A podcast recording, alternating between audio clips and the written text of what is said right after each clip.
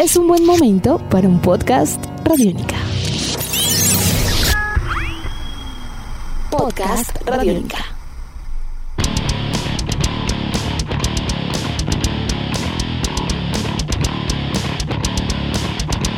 Bienvenidos a esta nueva edición de Podcast Rock and Roll Radio, producto de Radiónica, desarrollado por quienes les hablan Andrés Durán, arroba Andrés Durán Rock, y Héctor Mora, arroba Mora Rock and Roll.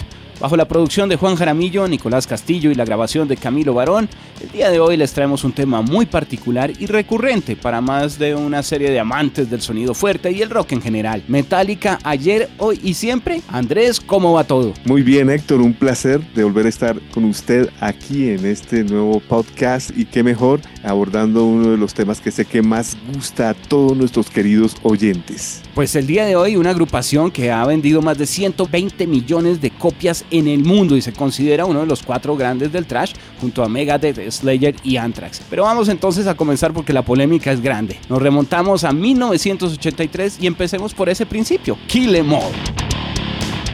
Bueno, pues fíjese que, qué coincidencia, Héctor. Eh, esto que le voy a contar eh, no es una manera de, de, pues, de venirme a sacar, pero pues, sucedió un, un, campo paralelo. Cuando yo llegué a la ciudad de Los Ángeles, llego directamente a la ciudad de Norwalk. Y esto fue eh, justamente a finales de 1983. Y, mm. y, pues, pues lógicamente yo nunca, nunca supe de Metallica, que estaban, eh, digamos, a cuadras de donde yo estaba ubicado. Porque de hecho yo estuve un, un, buen periodo en Los Ángeles en el, en, el, Norwalk High School, así que ellos estaban allí precisamente forjando todo este, to, todo este, esta aventura que se iba a radicar en San Francisco. Quería connotar esto, Héctor, porque pues eh, mucha gente dice que la agrupación se gestó en San Francisco y no es así.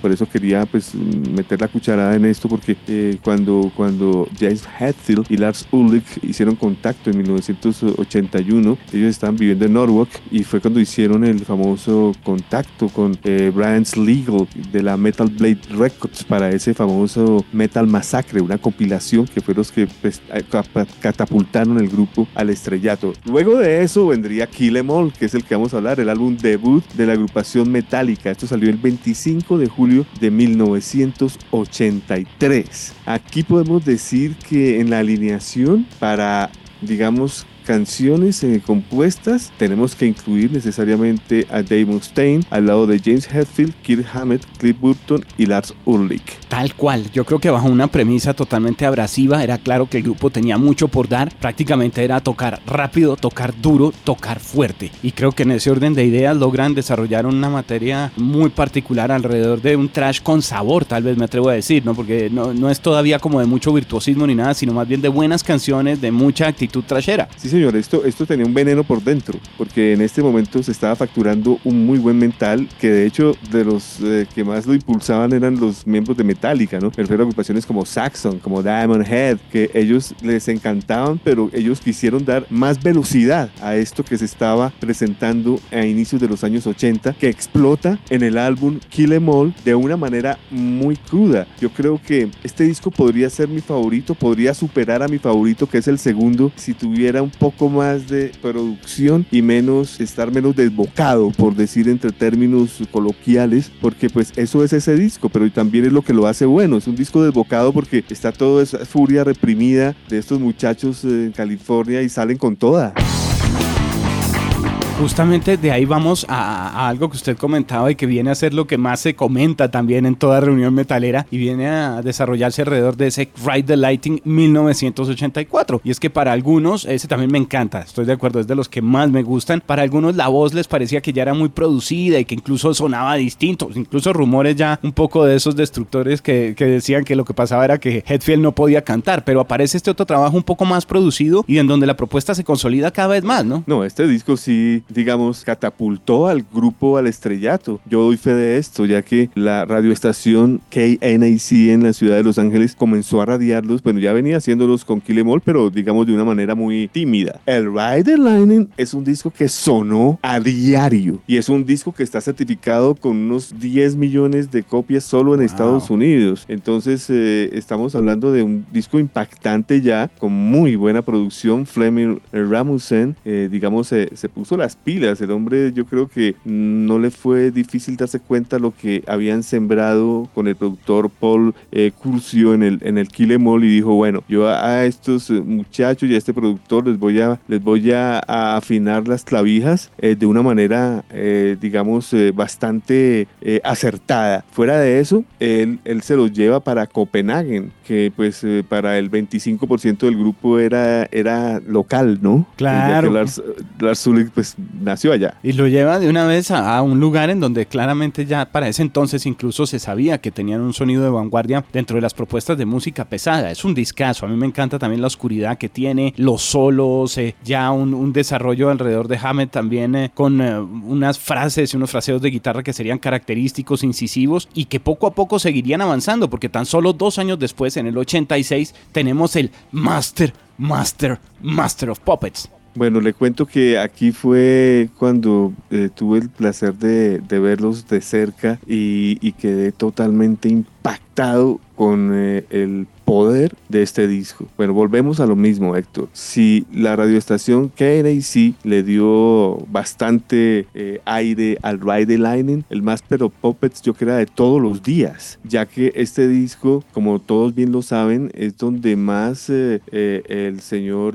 Cliff Burton prestó atención a la parte de armonías. Fue cuando le enseñó prácticamente a Hetfield y, y a Kid Hammett cosas que ellos nunca habían incursionado. Y esto se, esto se, se refrenda con canciones como Orion instrumental, eh, con canciones como Welcome Home Sanitarium o la canción The Thing That Should Not Be, que tenían otro tempo, que hacían al grupo que no solo era velocidad y el desfogue, pues, sino eh, hacían parte de, un movimiento eh, pesado con, ya con control, un disco grande, que fue cuando Ozzy Osbourne los llama a ser parte de, de la gira del álbum Ultimate Sin y recuerdo como si fuera ayer lo siguiente, Héctor, que es, es, algo hermoso. Y es que eh, yo tenía muy buenas acomodaciones, pero no en el piso, sino estaba diagonal muy cerca al escenario. Ok. Y bueno, pues eh, digamos eh, todo normal. Y cuando apagaron las luces para Metallica, una bandada como de unos 600 muchachos se fueron adelante, pero ah. sin considerar absolutamente nada, cosa que los 25 eh, securities eh, estaban imposibilitados de llegar a controlarlos. Eh, fue ahí nomás yo dije, wow, esto, esto, esto ya es un fenómeno ya históricamente, cultural, estéticamente significativo para la historia de lo que estoy viendo llamado rock and roll. En el orden de ideas creo que tal cual la, acogida que tuvo este disco, el respeto que les hizo ganar también, si bien la banda pues ya tenía muchos ojos encima, creo que usted lo bien lo ha dicho a nivel de composición, les mostraba a muchas personas que sencillamente era un grupo que tenía mucho por dar, el sonido de la armonía, es grandes ligas, composiciones, incluso algunas que, que tienen las características de velocidad y demás como battery, secciones instrumentales mm. muy largas y demás, eran totalmente abrasivas. Uno siente que hasta ahí la cosa iba muy bien demorándose poco tiempo entre discos. De aquí para allá la cosa también comienza a cambiar un poquito porque aparece dos años después no solo el Unjustice for All como tal, sino una serie de sucesos en la misma vida del grupo que antes, dice uno, pues lograron sacar a este proyecto que viera la luz, porque de lo más criticado que hay del Unjustice es el bajo. Sí, señor, tiene usted toda la razón. Eh, luego del fallecimiento de Cliff Burton en plena gira del Master of Puppets en las carreteras de Suecia debido a al mal tiempo. Eh, se dice que el conductor no vio un pedazo de hielo que cayó a la carretera y pues eh, a consecuencia de esto eh, fallece Chris Burton. Le cayó el bus encima prácticamente. Exactamente, le cayó el bus encima. Dice, dice el señor Kid Hammett que cuando quedó todo en silencio después de, del impacto, que todos gritaban y que él, que él reconocía de quién era cada grito, más extrañaba el de Cliff Burton. Entonces que lo primero que él hizo fue salir por una de las claraboyas del, del bus y la abrió y lo primero que vio fue lo que usted dice, que el bus estaba encima de Cliff Burton, cosa que lo dejó estupefacto porque, porque pues ya, ya que, ya... Ya nada que hacer. No se animó a decir, apúrense y levantemos el bus, ya olvídense. Uy, terrible. Tanto en, eh, en sentido y demás, pues es claro que también el sonido del grupo se vio afectado, no solo por la participación que había tenido Cliff en el disco anterior y su desarrollo musical que usted también denotaba, sino que incluso la incorporación ya de Jason Newsted a lo que viene a ser este, esta historia viene a ser un poco limitada, un poco opacada, por eso también algunos dicen que el bajo prácticamente no, no se siente en ese álbum. Uy, acá hay, acá hay algo conflictivo para quien les habla, Héctor, y es que eh, luego de fallecer Cliff Burton, también quiero connotar algo, ¿no? El, día que murió Cliff Burton, que NAC en Los Ángeles programó únicamente Metallica, los primeros tres discos, todo el día. Uf. o sea, yo me di cuenta de eso escuchando la emisora porque yo pues sí me di cuenta que Metallica, Metallica, Metallica, yo están en un especial de Metallica. Y lógicamente cuando entra el locutor dijo la noticia pues que yo no, no, no había pues eh, eh, descifrado. Eh, le cuento Héctor que antes del Unjustice for All, la agrupación Metallica probó a, a Jason Newsted con un EP que se llamaba The 598 EP, Garage Days Revisited salió en 21 de agosto de 1987. Ahí suena el bajo y suena muy bien, le cuento. Tiene mm. unos sonidos, pero espectaculares. Para agosto 25 de 1988, cuando Al Unjustice for All sale al mercado, no hay bajos. Ahí quedó. Sí, está la intención y la garra del grupo en canciones espectaculares. Hay una gira que dura tres años, si no estoy mal, donde el grupo lo que sembró en estos tres años sin parar lo recibió en la década siguiente y para toda su vida. Y sí, es, es un disco ya distinto. Aquí, eh, sea lo que sea, estos señores se ven afectados por la falta de, de su mentor del guía, del timón, y pues eh, comienza el, el grupo a, a, sentarse de, bueno, ¿quién va a ser el líder ahora? ¿no? Y ahí es donde, donde, pues, cuando no hay bajo, uno se da cuenta que ya pueden haber tres posibilidades. Conociendo que Kirk Hammett fue empleado como guitarrista líder viniendo de Exodus, ya había otro descartado. Entonces ya la historia lo ha dicho, el grupo quedó liderado por Jason Newsted y Lars Ulrich, y dependiendo de quién estaba en qué época, pues eh, iba saliendo la prensa y dando la cara por el grupo. Comienzan en medio de todo a también revelar cada vez más sus rostros a partir de videos exitosos como ese One, pero luego digamos que lo más polémico vendría justo tres años después, por eso decía que cuando se demoran mucho tiempo entre un disco y otro es que algo va a pasar y no siempre es muy bueno. Sucede que aparece tal vez uno de los discos más polémicos en ese entonces para lo que sería Metallica y es ese trabajo de 1991 conocido como el álbum negro o el Metallica y un cambio ahí sí que total tanto en estética como en sonido. Su opinión del álbum negro? El álbum negro de Metallica. Bueno, Bob Rock está detrás de esta producción. Él no había trabajado con Metallica, lo había hecho el señor Ramusen y la elección la hizo Lars Ulrich y James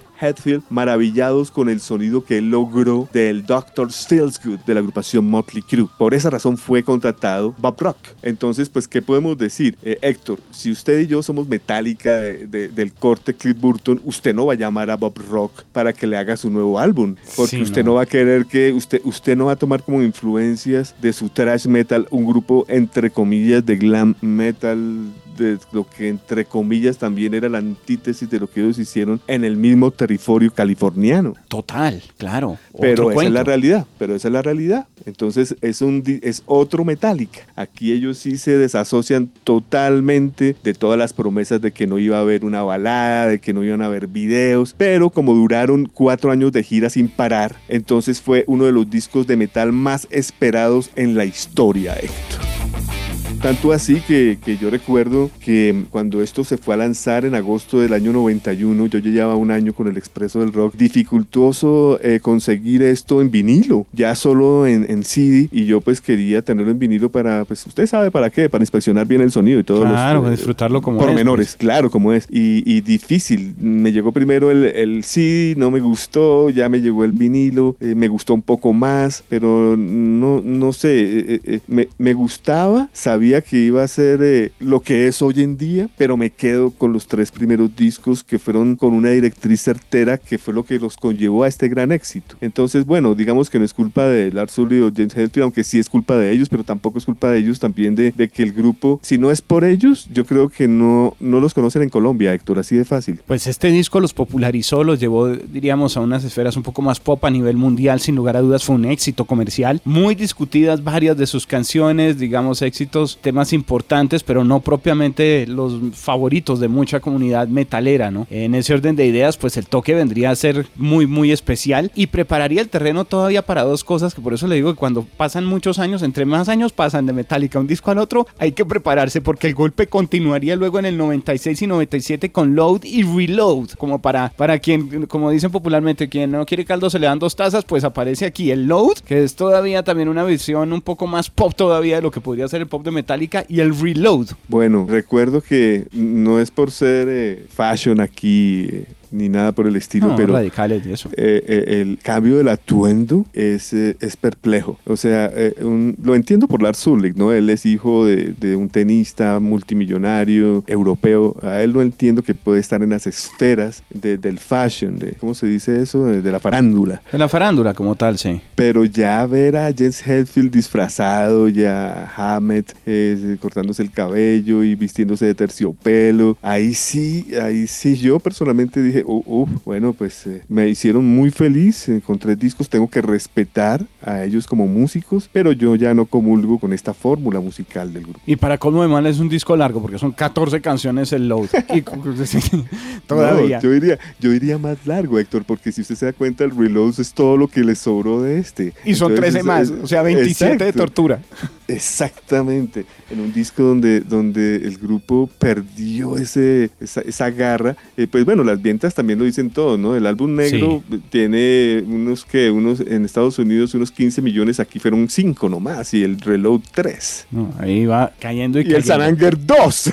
Que viene a ser Sí. seis años después. Fíjese otra vez, ahí la fórmula vuelve y se repite. Entre Exacto. más años pasan, más extraño lo que puede suceder porque regresan entonces con ese San Anger que en realidad también enfureció a muchos fanáticos. No, disco donde pues. no hay solos, donde se presenta también a un nuevo bajista, a un Robert Trujillo, que viene pues con un bagaje totalmente distinto, eso sí, con mucho reconocimiento por Ozzy, por Suicidal, por todo lo que uno quiera, pero realmente que se siente casi como un capricho para mantenerse vivos. Colaboración final de Bob Rock. Yo ahí también puedo resumir lo que usted ha dicho. O sea, es un capítulo final para Metallica. Ya sea eh, funesto, ya sea muy bueno comercialmente, porque hay gente que le encanta el sonido de la Sí, batería pero como un no, tarro de no, galletas. es les lo pare- que iba a decir. lo, llegan a, lo llegan a encontrar eh, chévere. Bueno, pues es, es gusto, entre gustos no hay disgustos, ¿no? Lo que decíamos, es, es un grupo que había sembrado mucho, mucho, mucho y la gente queda tan adepta a esta razón social que confiesan y siguen su, su rumbo y eso está bien, ¿no? Porque pues es una base de fans bastante estricta.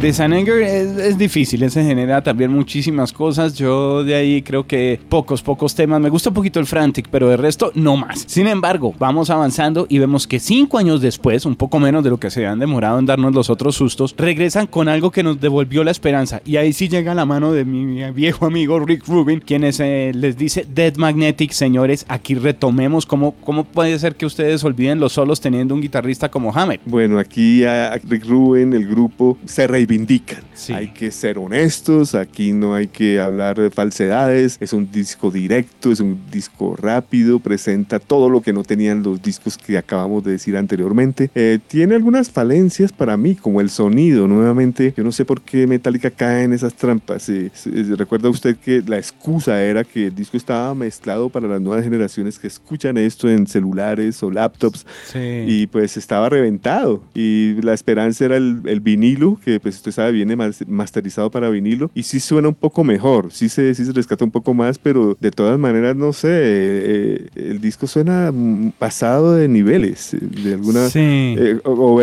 eh, sobrecomprimido perdóneme que casi no puedo decir Sí. el término Sí, porque no es cálido. Realmente frente a otros discos que teníamos, que hemos estado reseñando, este sí viene a ser muy, muy, muy, muy planito. Pasa el tiempo, pasan muchos años, incluso pues tienen diferentes ejercicios, acompañan a Lou Reed como banda base en un trabajo de Lou Reed que es el Lulu, pero aparecen con su Hardwired to Self-Destruct 2016. Tal vez una de las carátulas más feas, no solo en la discografía del grupo, sino Sí. también dentro del metal, pero con un sonido que si bien es un poco monocromático, eh, siento yo, eh, de alguna manera trata de decir somos Metallica, aunque lo siento largo, realmente ese trabajo son 12 canciones que creo que habrían podido dejar en 7 u 8. casi 80 minutos sí señor Uf, Eh, eterno. décimo álbum para Metallica, sí señor. Es ocho años después del Dead Magnetic. Cambian de productor. Greg Threadman. Es un disco también directo de thrash metal, pero yo no sé, menos mal usted dejó claro que Metallica no sacó un disco llamado Lulu, sino es lo contrario. El señor Lou Reed, antes de fallecer, quería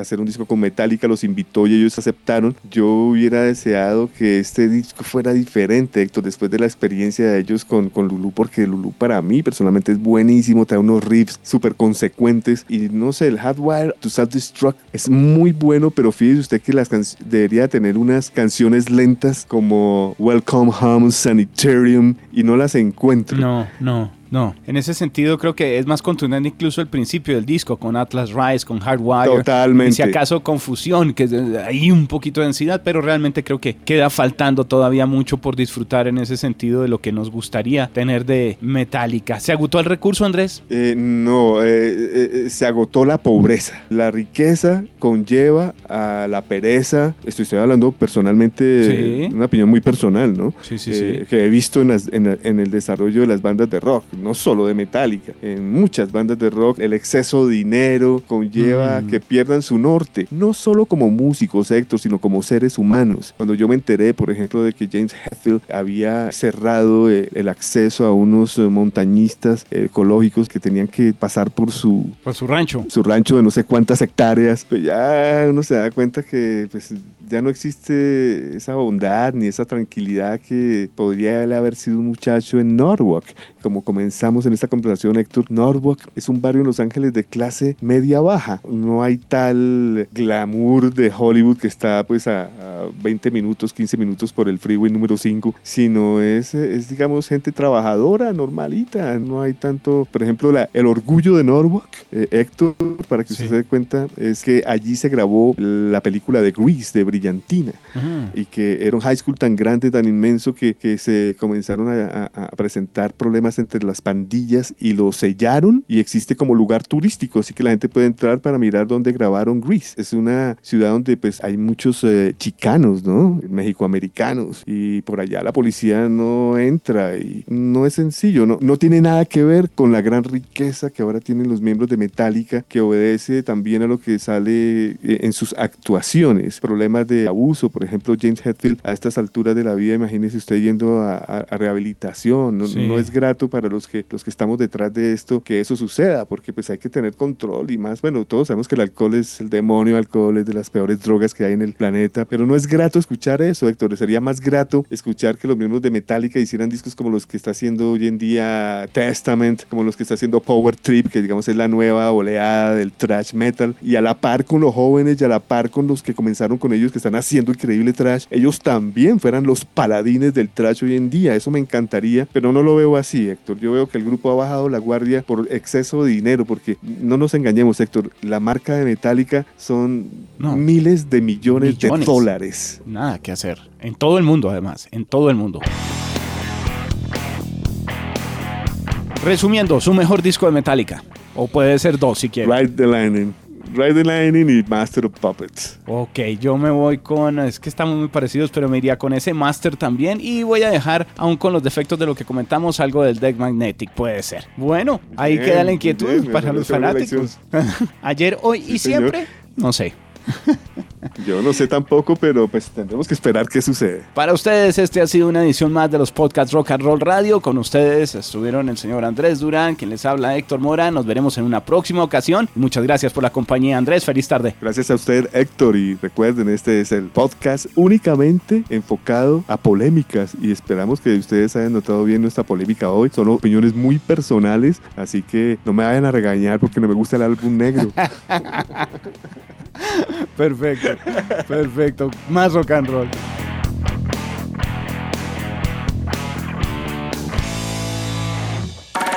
Nuestros podcasts están en radionica.rocks, en iTunes, en RTVC Play y en nuestra app Radionica para Android y iPhone. Podcast Radionica.